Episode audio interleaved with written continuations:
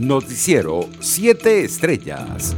El diputado de la Asamblea Nacional del Partido Un Nuevo Tiempo, Carlos Valero, rechazó el uso de la violencia y las armas de autoridades peruanas para impedir el paso de migrantes venezolanos hacia Ecuador. Ante cualquier circunstancia, debe imperar el respeto al derecho a la vida, a la integridad y a la condición humana, escribió en sus redes sociales. Entre tanto, la Embajada de Venezuela en Estados Unidos, designada por la Asamblea Nacional, activó un censo para facilitar a los residentes venezolanos que requieren acceso a la medida migratoria de protección Deferred Enforced Departure y un posible Tratado de Estatus de Protección Temporal, TPS por sus siglas en inglés. En otras noticias, el fiscal general designado por la Asamblea Nacional Constituyente, Tarek William Saab, informó que las autoridades francesas detuvieron una embarcación de bandera venezolana que se encontraba al noreste de Surinam con ocho personas a bordo de nacionalidad venezolana y fueron incautados 4.224 kilogramos de cocaína. En rueda de prensa indicó que el 17 de enero, las autoridades francesas solicitaron al Comando de Guardacostas de Venezuela una autorización para realizar la visita y registro de una embarcación identificada con el nombre Caribe Azul que se encontraba a 500 millas náuticas al noreste de Surinam. Internacionales. La farmacéutica francesa Sanofi anunció este miércoles que fabricará más de 125 millones de dosis de la vacuna de Pfizer para la Unión Europea a partir de julio de 2021 para ayudar a afrontar las necesidades de ese producto, al tiempo que insistió en que seguirá con el desarrollo de la suya. Somos conscientes de que cuanto antes estén disponibles las vacunas, más vidas potencialmente podrán ser salvadas, señaló el director general de Sanofi, Paul Hudson, en un comunicado.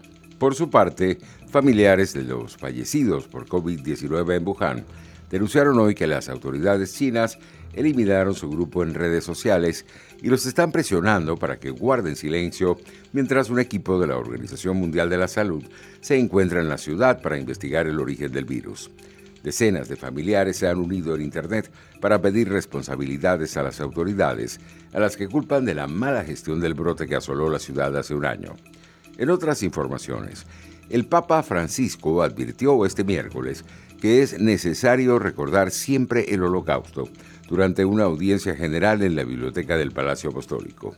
El pontífice argentino recordó que hoy se celebra la jornada de la memoria de las víctimas del Holocausto en el Día Internacional de Conmemoración en Memoria de las Víctimas del Holocausto, que marca el aniversario de la liberación del campo de Auschwitz-Birkenau, el mayor campo de la muerte nazi el 27 de enero de 1945.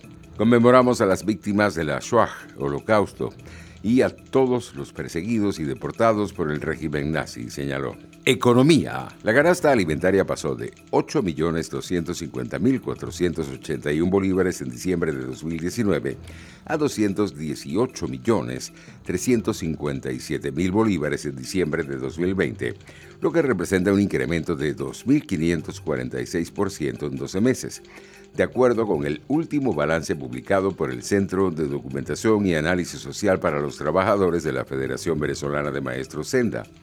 En octubre, los alimentos que conforman la canasta alimentaria tenían un costo de 89 millones 11 mil bolívares.